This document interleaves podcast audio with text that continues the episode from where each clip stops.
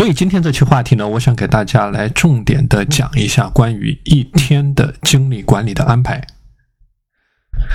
那么关于这个一天的精力管理啊，它是没有一个所谓的标准答案的。每一个人的情况不一样，那每一个人的工作不一样，每一个人的生活的节律不一样。那在这里呢，只能给你分享一些指南性的、要点性的东西啊。在你一天的时间管理过程当中，你的精力怎么样去分配，或者说重重点把哪些点给它做好？那么你需要结合着你自己的实际情况。去进行一个理解，把里面的一些好的要点运用在自己每天的生活当中。那么我们说一天的精力管理呢，一定是从早起开始。那对于很多人来说啊，其实起床它是一整天的第一个挑战。很多人早上起不来呢，就是因为缺乏起起床的一种动力啊，或者说出现这种睡眠拖延啊，出现这个睡眠管理出现问题啊，所以说。缺乏这种早起的动力啊，早上或者说强行起来，然后早上呢处于一种精力匮乏的状态。我们之前呢也是讲过很多的早起的小技巧。那比如说我们之前讲过你的握拳起床法啊，就说把双拳握拳五秒钟，然后放松，用力把双手张到最大，坚持五秒钟，然后这样反复的去重复。那么这个呢叫做一些起床的小技巧，或者说用你的音乐去替代刺耳的闹铃，去唤醒大脑。啊，或者说，呃，用具体的关于起床的技巧啊，包括我们之前讲过的啊，去创造你的早起的动力等等，这些都是一些具体的方法。那么我们说早起这一个环节啊，最关键的一个点还是要做好你的早睡和睡眠的管理。那这个点呢，一会儿我们再讲啊。这里呢，总结就是说，早起对于人来说啊，其实就是一咬牙一跺脚的事情。那么给到自己五秒钟、十秒钟的时间。啊，你把这件事情去做了，你会发现起来了，其实也就起来了啊。这个是关于早起的一些小的技巧。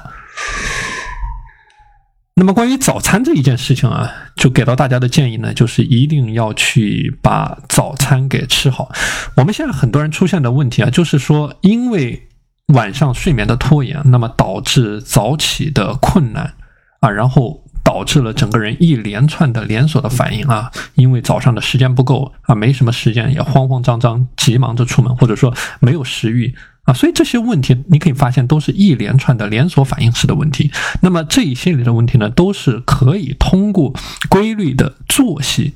解决啊，规律的作息来解决，或者说根据我们昨天讲到的你的睡眠的管理也好，你的睡眠的拖延也好。啊，通过把这些问题给解决，然后一系列的解决你关于起床啊、关于早餐啊这些一系列的问题啊。所以说，如果你能够做到按时起床，或者说规律化的生活，那么自然你有充足的时间啊，去好好的享用一顿早餐，那么也，那么也能够精神饱满、精力充沛的开启你这一天的时间啊。所以这个是关于早上的一些精力管理的方面。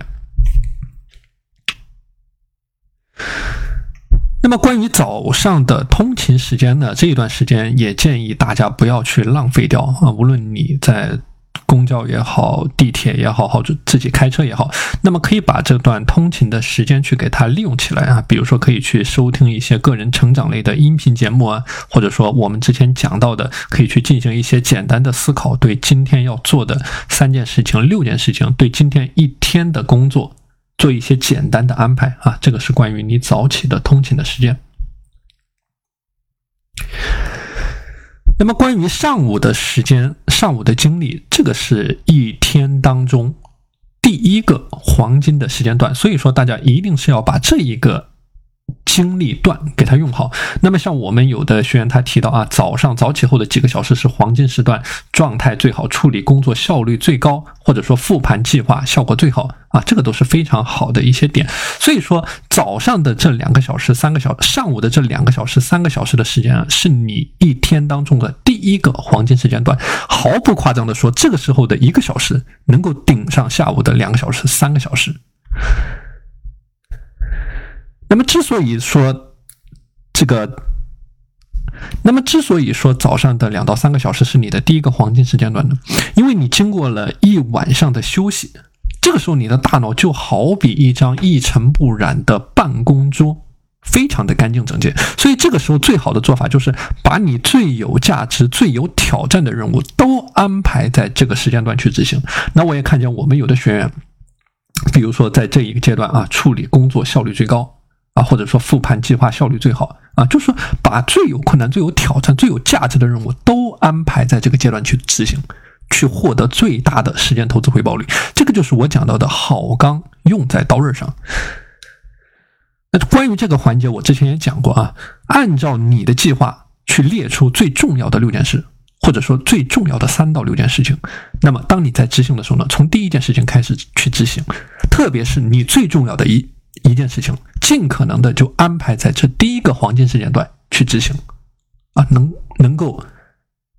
给你的工作带来最大推动的事情，给你的生意带来最大推动的事情，或者说在你个人的时间管理当中，能给你去实现目标带去最大推动的事情啊，最有价值的这件事情，尽可能的去安排在这个时间段去执行，而且集中时间和精力去打造一种高度专注的工作环境保持聚焦，保持专注，在这个时间段去集中时间和精力解决最困难的问题。这个是关于上午的时间管理。那么，关于午休这个时间段，是我们很多学员所出现的问题啊，很多学员出现的问题。那么，关于午饭啊，特别是针对我们上班的职场的白领来说啊，建议你的午饭呢不要吃的过多过饱，或者不要摄入过多的碳水，因为一旦你摄入过多的碳水，那么你整个人是处于一种血糖升高的状态啊，或者说你整个人是处在一种。这个比较疲、比较乏的阶段，经过了午餐之后，所以说在你的午餐管理的时候呢，尽可能的去避免吃的过多过饱。如果说你在中午有非常饥饿的这种状态，一个比较好的解决方法，就是在你上午十点到十一点的这个时间段，去吃一点小的零食啊，比如说酸奶，比如说坚果，去抑制这种饥饿的感觉，那么避免午餐摄入的过多过饱。那么，关于午餐的另外一个，关于午休时间的另外一个点呢，就是说你在午休的时候啊，我们很多人，比如说在职场的这个人员啊，喜欢去刷视频，喜欢去看小说，喜欢去逛一些这个网购的网站啊。那么尽量去避免这种行为啊，因为你在中午的时候，一旦过多的去接受这种手机、接受这种蓝光的污染，你的下午会觉得更加的疲惫，这个就起不到一种午休的效果啊。所以说，尽可能的去避免去刷手机、去看小说，或者说去刷视频这样的行为。那么在下午的这个时间段呢，它是你处于。你整天精力段的一个波谷的状态，就说啊，你经过了一上午的高强度的用脑，同时呢，你经过了午餐之后，你的困倦乏会在这个时间段集中的袭来。那么具体来说呢，就是下午一点钟到四点钟的这样的一个阶段。所以说，在这一个阶段呢，就尽可能的不要去安排一些需要高度动脑的工作。那么相对来说呢，你可以安排一些相对机械重复的工作，并且在工作的时候尽可能的去穿插不同的工作形式。那比如说你在写一份工作报告的时候啊，你可以去安排一个员工的会议，或者说一个电话的会议。那么我们也我我也看到有的学员啊，在他的这个中午和下午的时间管理过程当中，也会去做一些这样的安排啊，这个也是非常好的。就是说你去穿插着各种不同的。工作的形式相结合，这个是一个非常好的点啊，非常好的点。就是说，你通过不同的工作形式呢，尽可能的去避免大脑在某一个区域使用过多而产生疲劳。就是说，你在使用大脑的不同的兴奋区域，去保持大脑的兴奋状态啊，这个是你下午的一个时间管理的状况。那我讲过啊，关于这个下午的时间管理呢，它是有一个黄金时间段的。就说这个黄金时间段啊，一般来说是在你结束工作前的一到两个小时，就接近下班的时候。因为下班对于你来说，它是一个黄金的时间节点，所以说在接近下班的时候呢，你可以把今天的一些重要的、相对重要的任务安排在这个时间段去执行，或者说在这一个时间段去进行一个简单的复盘。啊，就说，因为有下班的这个截止时间在，你会产生一种紧迫感。那么这个时间段呢，你的效率也会增加啊。所以说，你可以把一些相对重要的任务去安排在这个黄金时间段执行，那么你也可以获得更高的工作效率。那关于一天精力管理当中的另外一个重点呢，是你的晚餐的管理啊，晚餐的管理。那我们现在很多学员啊，处在一种这个应酬啊，或者说出差啊应酬，那么晚餐经常吃的过多过饱啊，其实这个也是不利于你一天的精力管理的。那么你所要做的就是尽你的最大的能力范围啊，在你最大的能力范围之内去保持一种七分饱的状态。或者说保持一种适度的饥饿状态。为什么我们很多学员在晚上的这个精力管理啊？那比如说他提到的早起之后，晚上八点钟之后，可能就来到一个精力的波谷了，或者说比较疲惫。那么跟你的晚餐管理也是有一定关系的。我们说保持这种适度的饥饿感啊，它是能够让你的大脑保持兴奋度的。啊，如果你吃的过多过饱，那么你整个人晚上回到家之后啊，是处于一种比较疲困、比较困、比较乏的一种状态啊。所以说，怎么样去做好这个晚餐管理，是和你晚上的精力度也是相互关联的。那么在晚间的精力管理当中呢，有一个比较重要的点，就是你的锻炼的管理。啊，那么我们的一般的上班族也好，那么下班了之后呢，其实是有这样的一个时间段可以去进行你的锻炼的管理的啊，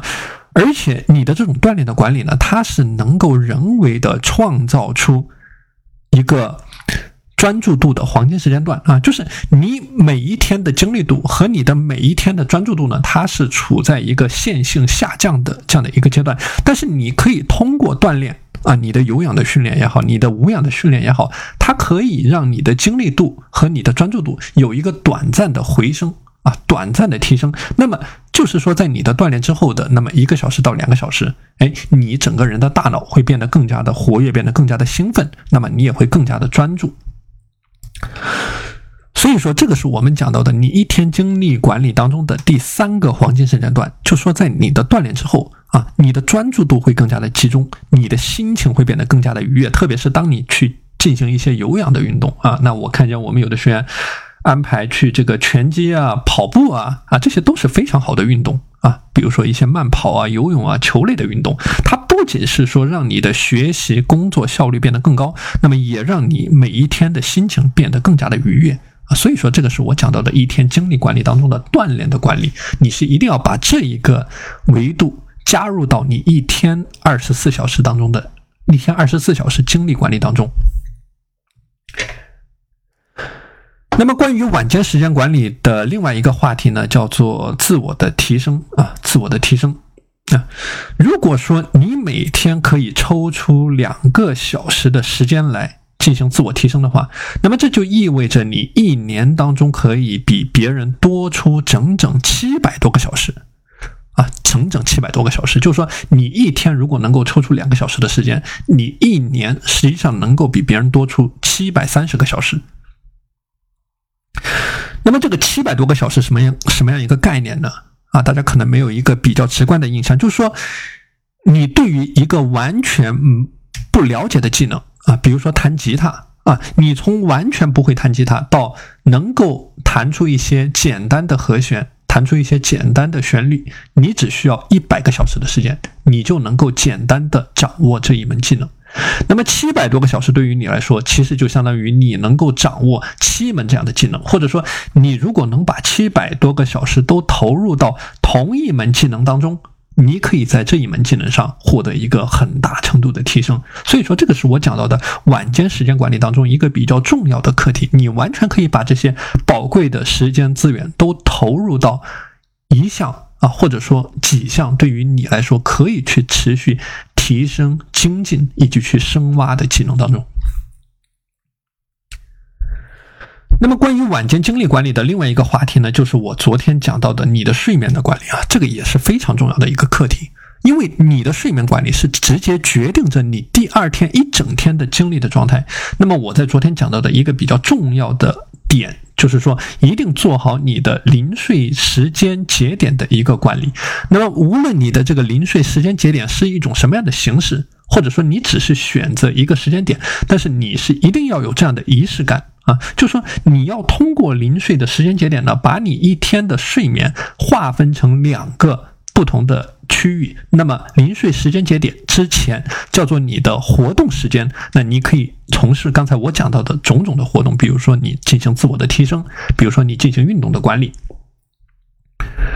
那么在这个临睡时间节点之后啊，就是处于你一天当中的静息状态。那么在这个静息状态呢，就不能再去从事任何让你的大脑保持兴奋的。这样的一些活动啊，而相反的，进入到这种静息的状态，随着你的体温的降低，随着你大脑兴奋程度的降低，那么做好你入睡前的一个准备啊，结合着我们昨天讲到的睡眠的管理，做好你每天睡眠的各种各样的细节，那么进入到一种比较良好的精力管理的循环的状态。好的，今天的内容和大家分享到这里。那大家如果想要加入到我的自律社群，可以添加我的微信五幺二四九零五七五五幺二四九零五七五。我们下期节目再见。